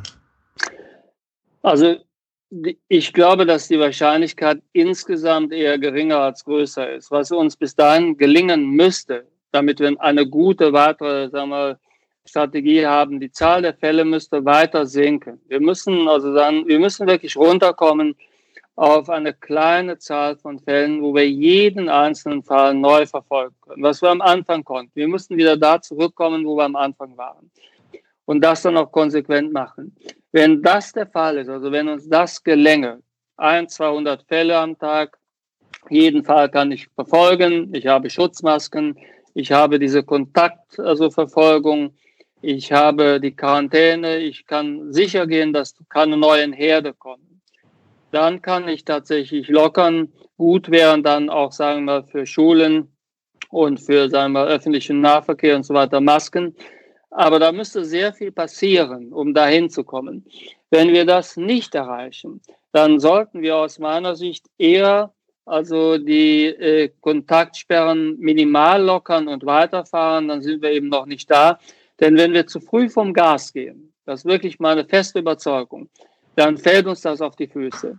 Dann fällt uns das auf die Füße. Wenn die Zahl der Fälle, die pro Tag kommt, weiter, sagen wir mal, äh, auch wenn es nur leicht hätte, weiter steigen würde oder wenn ich weiter sagen wir, dreistellige Zahlen habe, auch bei einer geringeren Verdopplungszeit, dann müsste ich im Herbst mit einer vollen Rückkehr der Erkrankung rechnen, zu einem Zeitpunkt, wo ich schon sehr viel Material und sehr viel Personal quasi verschlissen habe und wo das Gesundheitssystem dann innerhalb von kürzester Zeit überlastet sein könnte. Selbst wenn es das nicht wäre, würden viele Patienten bleibende Schäden behalten. Ich weise noch mal darauf hin, ich halte es für völlig falsch, dass wir es immer reduzieren auf Tod oder Leben. Das ist hier nicht wie beim russischen Roulette, wo dann, wo die Kugel einen tötet und, oder man also hat Glück und lebt kerngesund weiter, sondern sehr viele ältere Menschen, die die Krankheit gehabt haben, aber nicht sterben, die werden danach also pflegebedürftig sein, die müssen lange in die Rehabilitation. Viele von denen werden also als Konsequenz der Erkrankung ein deutlich erhöhtes Demenzrisiko haben. Das wird in der Diskussion alles viel zu wenig gesehen. Das muss ich alles mitdenken. Daher ist die schnelle Antwort, ich glaube nicht, dass wir also in die Nähe eines normalen Lebens zurückkehren können nach dem 20. April. Das glaube ich nicht. Karl, wir haben mittlerweile mehr Live-Zuschauer als bei Olaf Scholz letzte Woche. Also Aha. bist du offenbar ein, ein interessanterer Soze als der Bundesfinanzminister. Hast, ha, hast du noch ein paar Minuten Puffer, weil ich hätte noch Fake, zwei, drei Fake, Fragen. Fake News, Fake News von euch, aber. Nee, nee, nee. Karl, nee, nee, Frage, nee. Pass auf, Karl, eine Frage, die ich mir selbst. Ich, ich habe noch Zeit, ich habe noch Zeit. Pass auf. Wir reden ja ganze Zeit über Beatmungsgeräte. Dass wir die Zahl der Beatmungsgeräte auch in Deutschland verdoppeln sollen. Von 28 auf 56.000. Gibt ja. es, brauchen wir für diese Beatmungsgeräte aber auch speziell ausgebildete Leute, die die äh, bedienen können? Und wenn ja, haben wir genug davon? Also man braucht Leute, die daran richtig gut ausgebildet sind und die Aufgabe, die muss die sein, in den nächsten Wochen die Leute dort auszubilden, die ich so sagen wir mal ranführen kann. Das muss nicht in jedem Fall jemand sein, der das sein Leben lang bisher gemacht hat. Ich habe selbst früher äh, jahrelang in der Intensivmedizin während meines Studiums gearbeitet, also in Jülich, in einer, also auf einer Intensivstation. Damit habe ich quasi mein Studium bezahlt und äh, oder einen Teil bezahlt. Das hat mir auch viel Spaß gemacht. Und ich weiß, dass man das also äh, lernen kann. Also man kann das lernen auch dann, wenn man nicht immer dort gearbeitet hat. Und das Anlernen von Leuten, die in der Nähe dieser Station gearbeitet haben, das ist also durchaus möglich. Somit die Antwort ist die, wir wären wahrscheinlich in der Lage, die maximale Kapazität der Beatmungsgeräte auch personell zu bedienen. Ich warne aber davor, dass das das Ziel ist, weil, wie ich eben schon gesagt habe, jeder Intensivmediziner weiß, wenn ich einen älteren Menschen oder auch einen Menschen, der noch gar nicht so alt ist, wenn ich den länger beatmet habe, äh, zwei Wochen beatmet habe, drei Wochen beatmet habe, selbst wenn der danach von der Beatmung wegkommt, der braucht monatelange Rehabilitation. Der hat oft massive bleibende Schäden, nicht nur in der Lunge, sondern im Herzen, im Gehirn. Das sind Denkleistungsstörungen, die da kommen. Daher, also ich halte es für falsch zu sagen, wenn wir genug Beatmungsgeräte und genug Personal haben, sind wir tutti hier, sondern mhm. eine Beatmung für also eine schwere Lungenentzündung dieser Art, gerade bei dieser Erkrankung, das ist kein Pappenstiel und davon erholen sich viele langfristig nicht, selbst dann, wenn sie überleben. Angesichts dieser oder auch dieser Diskussion gibt es wachsende Stimmen, vermutlich vor allem von jüngeren Menschen, die sagen, wenn also 20 Prozent der Älteren im Wesentlichen die Risikogruppe sind, dann sperrt gefälligst die ab und lasst für die anderen 80 Prozent das Leben normal weiterlaufen. Ja, das war eine Strategie, die zum Teil auch von Boris Johnson vorgetragen worden ist. Also die ist vollkommen unmöglich und verantwortungslos. Kein seriöser oder die allerwenigsten seriösen Wissenschaftler unterhalten den Gedanken nur. Zunächst einmal ist es ganz unmöglich, hier die Alten dauerhaft komplett zu isolieren. Wie soll ich das machen? Sollen die nicht mehr einkaufen gehen? Sollen die nicht mehr zum Arzt gehen können? Gehen die nicht mehr zum Zahnarzt? Also eine so komplette Isolation, wie die das benötigten, das ist nicht möglich. Zum Zweiten, es sind ja auch sehr viele, die sind gar nicht so alt und haben trotzdem ein hohes Risiko. Jeder, der zum Beispiel einen erhöhten Blutdruck hat und dafür behandelt wird und über 50 ist, ist schon in einer Risikogruppe. Jed, all die Asthmatiker, wir haben sehr viele junge Leute, die Asthma haben. Jeder, der mal geraucht hat, das sind alles Risikoleute. Das heißt, wenn ich dann auf die Gruppe schaue, die ich isolieren müsste, bin ich locker bei 30 Prozent der Bevölkerung in, der, in, den Vereinigten Staaten. Und ich sehe hier gerade übrigens Raucher, aber mhm. in den Vereinigten Staaten ist es so. Singular, da, Singular. Da, da, da, also in den Vereinigten Staaten also sind es zum Teil 60 Prozent, die diese Kriterien erfüllen. Ich werde also sehr vorsichtig. Und die Strategie hat auch noch einen weiteren Nachteil. Das wird ja bedeuten, dass diejenigen, die nicht in die Risikogruppen gehören, die nicht alt sind oder keine Begleiterkrankung haben, dass die kein Risiko haben. Das ist aber auch nicht so. Sondern bei fünf Prozent der Leute, die gar keine Risikofaktoren haben, verläuft die Krankheit aus Gründen, wo wir keine Ahnung zu haben, auch sehr schwer. Die müssen auch die Lungenentzündung auskurieren. Die müssen auch möglicherweise beatmet haben. Die haben möglicherweise auch bleibende Schäden. Somit die, also sehr riskant. Das gleicht einem Ritt über den Bodensee das halte ich daher für falsch. Das ist eine Strategie, die ist sozusagen für den Laien plausibel, aber für die Fachwelt also äh, nicht wirklich, also nicht, nicht wirklich vertretbar. Es gab noch Fragen zur Corona-App, äh, insbesondere weil es heute eine Meldung gab von Bloomberg, dass Palantir, das ist eine äh, Silicon Valley-Firma, die unter anderem von ja. der CIA finanziert und unterstützt wird, äh, Angebote unter anderem an Deutschland gegeben hat. Sollten wir uns eine App holen von einer Firma, die mit der CIA kooperiert? Also diese spezielle App kenne ich nicht und grundsätzlich fände ich das natürlich problematisch.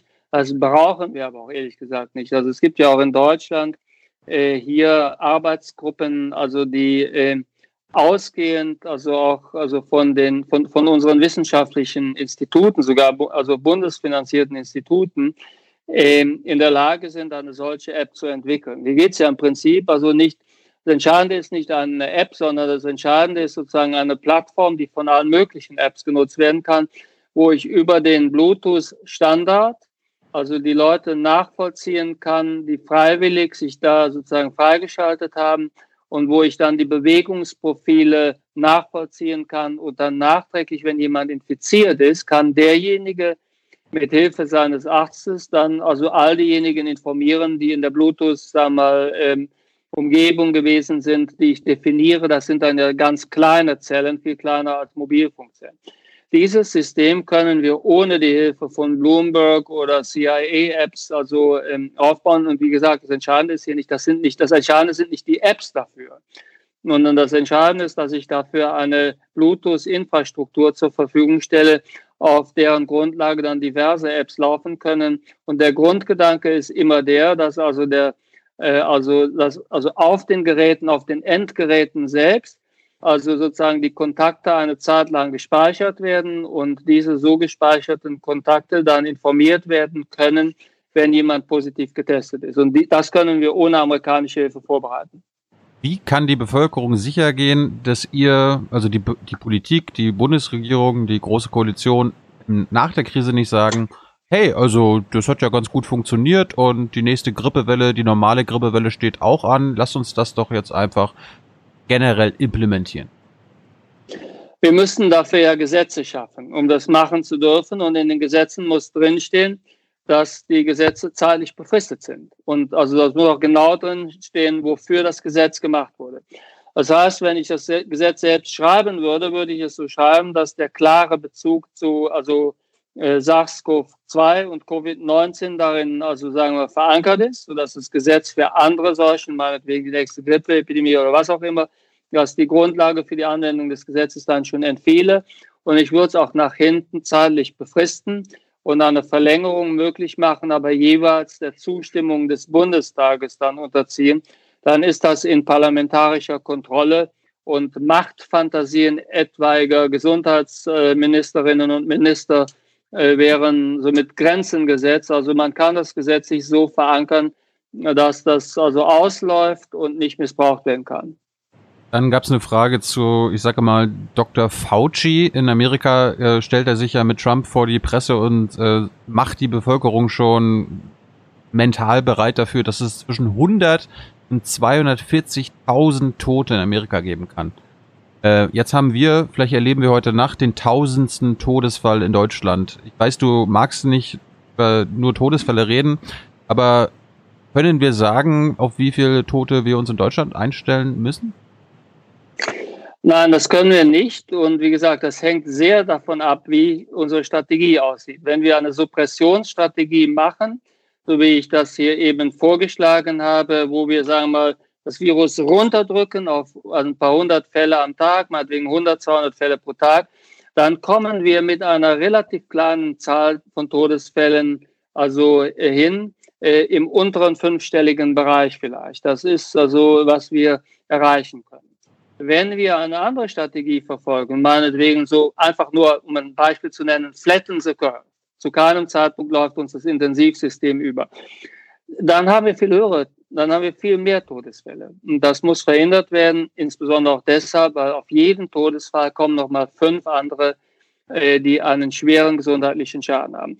In Amerika ist die Situation komplett außer der außerhalb der Kontrolle. Eine Suppressionsstrategie, wie ich sie jetzt hier aller Südkorea vorgeschlagen habe, ist dort auf absehbarste Zeit überhaupt nicht mehr im, auch nur im Ansatz erzielbar.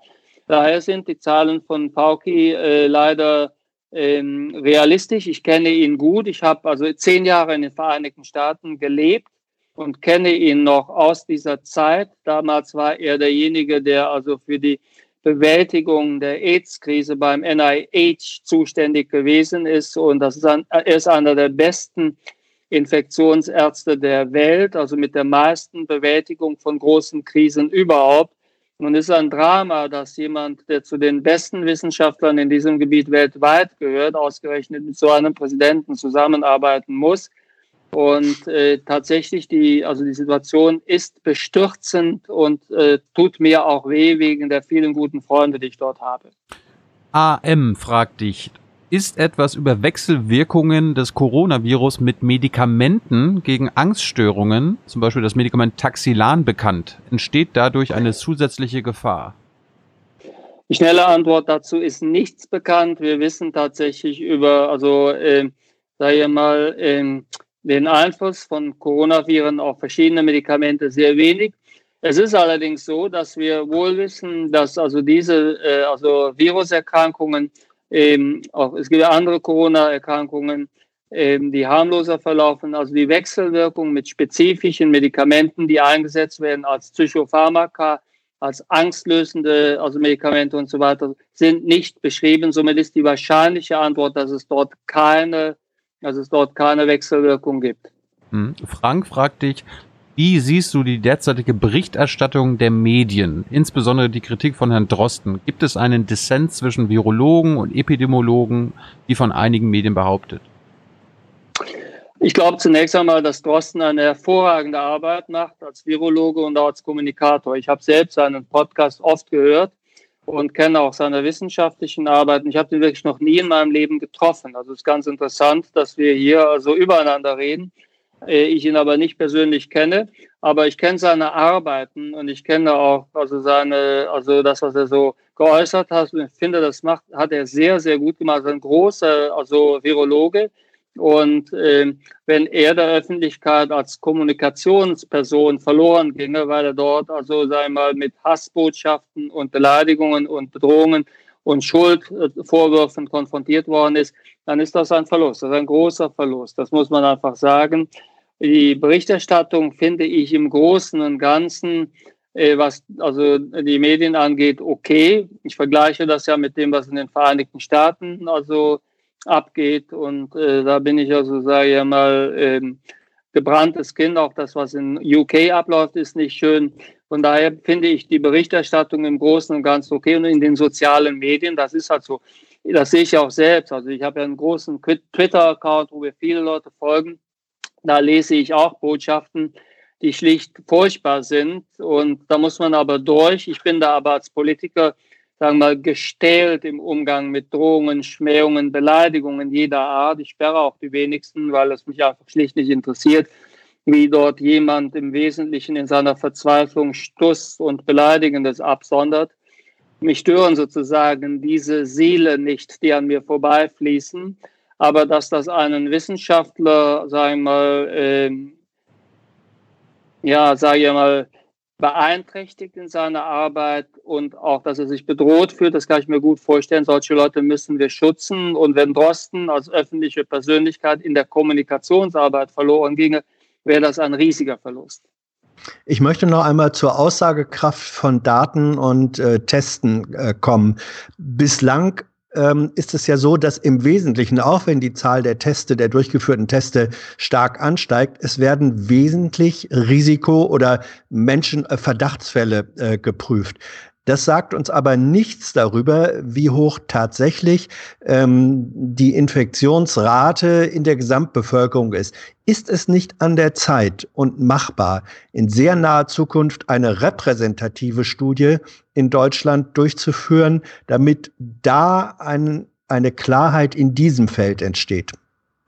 Also es stimmt nicht, dass die äh, Testung bei den Fällen, wo wir einen Verdacht haben oder wo die Leute äh, erkrankt sind und im Umfeld der Erkrankung, dass uns das nicht sagt über die sagen Aber weniger.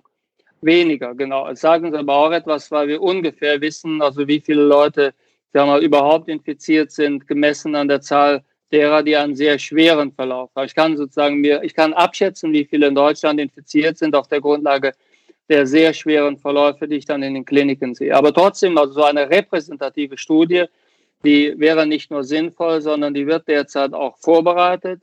Mhm. Und bisher ist das nicht gemacht worden, weil die Durchseuchung noch nicht hoch genug war und weil wir auch Mangel an Testkapazität haben.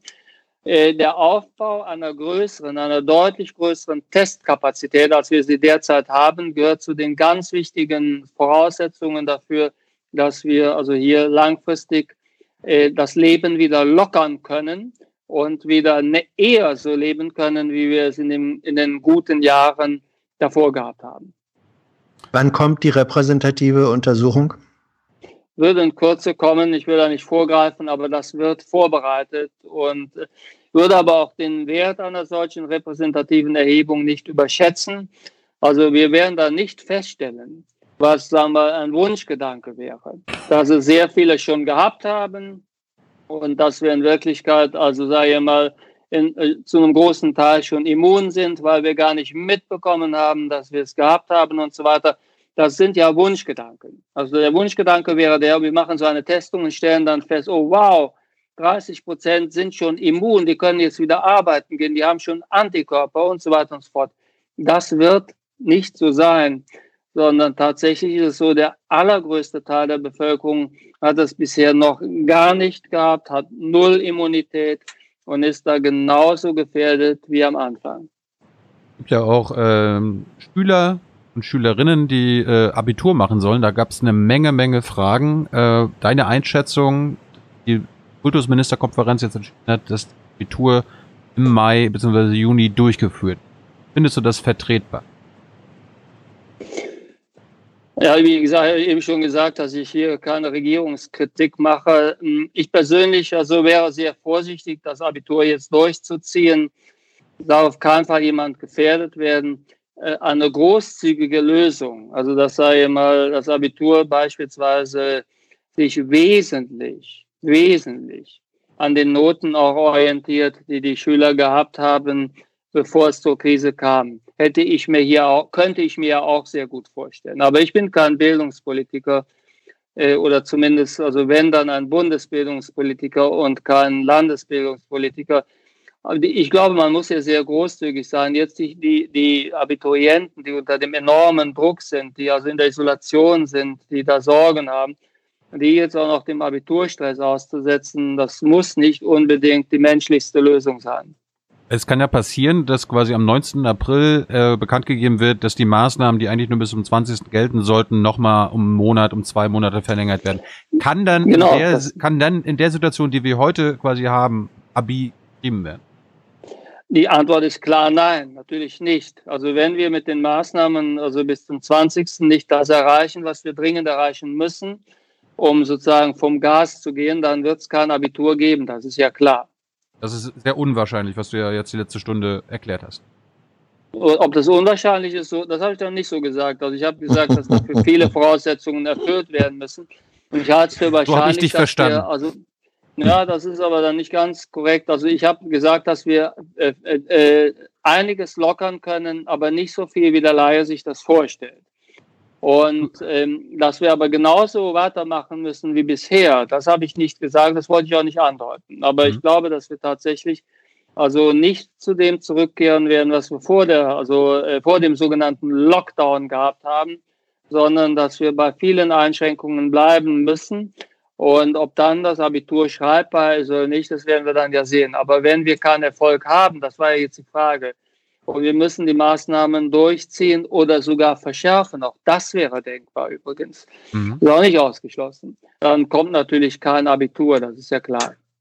Gut, Hans, vielleicht hast du gleich noch mal eine Frage. Ich stelle jetzt meine beiden letzten. Erstens, beliebte Frage bei den Leuten. Hast du einen aktuellen Buchtipp und einen aktuellen Filmtipp für Leute, die zu Hause sitzen und abends nichts zu tun haben? Also mein Buchtipp wäre, das ist jetzt nicht besonders also einfallsreich, aber tatsächlich, weil mir dieses Buch sehr viel gegeben hat und ich das immer wieder gerne gelesen habe, tatsächlich Die Pest von Camus. Also derjenige, der es jetzt bisher noch nicht gelesen hat, der sollte es tatsächlich lesen, weil die, die Einstellung, die dort also äh, äh von dem, äh, also von dem von, von der Hauptfigur, von dem Arzt vertreten wird, diese Einstellung, diese existenzialistische, aber dann trotzdem aktive Wirk also wirkmächtige Einstellung. Das finde ich großartig. Das wäre hier mein Tipp. Und ja, also äh, bei, also bei, bei Filmen, mein Gott, also ich, ich, bin, ich bin kein großer, sagen mal, äh, äh, Serienschauer, aber wenn ich jetzt eine Serie empfehlen würde, eine Serie, die mir sehr viel bedeutet hat, die ich sehr gerne gesehen habe, ist The Wire. Ich habe sehr gerne The Wire gesehen. Weil so Wire sieht man im Wesentlichen also in Baltimore und äh, Umgebung. Also The Wire ist sozusagen die amerikanische Soziologie mhm. auf eine extrem unterhaltsame Art und Weise gemacht. Man, man lernt wahrscheinlich mehr in der Serie The Wire über Amerika als über jede andere Serie, die vorher und nachher gedreht wurde. Da stimme ich dir uneingeschränkt zu. Ich äh, gebe nur den Tipp, liebe Leute, äh, guckt das mit Untertitel. Selbst wenn ihr dem Englischen sehr mächtig Stimme seid. Ich zu. Hans, hast du noch eine Frage? Ja, meine Abschlussfrage. Also erstens, mein Buchtipp wäre dann sozusagen äh, parallel zur Pest ähm, von Gabriel Garcia Marquez, Die Liebe in den Zeiten der Cholera. Ähm, und dann hätte ich eine äh, Medienfrage an dich, Karl. Äh, diese anderthalb Stunden jetzt, wie ist denn das im Vergleich zu anderthalb Stunden Talkformat, wo sich, sagen wir mal, sechs Redelöwinnen und Löwen um Fleischanteile ähm, des Wortzebras balgen? Also ich mache schlicht beides gern, aber ich hatte ja schon eingangs auch, um euch gnädig und milde zu stimmen, aber auch nicht ganz ohne Wahrheitsgehalt äh, gesagt, dass ich euer Format mag. Ich finde das Format spritzig, da kann man gut in die Tiefe gehen, das hat sehr viel Spontanität, ist recht locker und so daher, also war es einfach nicht dahergesagt, sondern habe das eine oder andere auch schon gesehen. Somit ist das sicherlich eine gute Ergänzung zum Talkshow-Format. Ich finde aber auch das Talkshow-Format, also hat äh, viele Vorzüge. Das ist so wie ein, das kann man nicht gegeneinander stellen, aber es hat so ein Lagerfeuer. Es gibt halt viele Leute, die das gerne sehen. Leute klagen zwar immer, dass man sich da ins Wort fiele, aber wenn man sich ein bisschen da die Regeln hält und sich nicht versucht aufzublasen, was dem einen oder anderen vielleicht passiert, sondern auch mal einen anderen Punkt lässt und so kann man auch damit gut umgehen. Aber wie gesagt, ihr sagt eine wichtige Ergänzung, das ist nicht einfach so dahergesagt, sondern ich, also wenn, wenn ich gar nichts anderes zu tun habe, wenn ich also überhaupt nichts Besseres zu tun habe, schaue ich mir auch die eine oder andere Folge von euch an. Mensch, hast du, hast du eine Lieblings-TV-Talkshow? Würde ich, also äh, wenn ich eine hätte, wäre ich Keine Regierungskritik jetzt wieder, zu ne? sagen, das wäre das wär, das wär dann, die, das wär dann die einzige, zu der ich noch eingeladen werde. Gut, meine letzte Frage. Ähm, hast du gehamstert? Und wenn ja, was? Also das würde ich ja nicht zugeben, aber was ich in großer Menge besorgt habe, ohne zu hamstern natürlich, mhm. sind also ähm, für den Notfall hier Haferflocken, also Zimt, Nüsse und so ein Kram. Also damit kann man im Wesentlichen als Epidemiologe jetzt gesprochen, also mit dem Zeug hält man Monate durch, ohne dass also etwas also fehlen würde. Und das ist aber Gehamstert habe ich nicht und hamstern muss man nicht. Aber das Zeug habe ich massenhaft besorgt, dass es einfach da fertig ist. Fertig sind wir jetzt auch. Vielen Dank für deine Zeit, vielen Dank für Hans Zeit. Wir haben länger gemacht als vereinbart, Karl. Danke für deine Bereitschaft dafür und lass uns das vielleicht in ein paar Monaten nochmal neu machen, wenn wir auf einem ja, anderen Kenntnisstand sind. Ich hoffe, da bist du nochmal zu bereit. Und äh, hier der Hinweis an alle, die zuschauen und zuhören. Wir arbeiten nur dank eurer Unterstützung, der finanziellen Unterstützung. Macht es per PayPal oder Banküberweisung. Vielen Dank, Karl. Vielen Dank, Hans. Bleibt beide bitte gesund.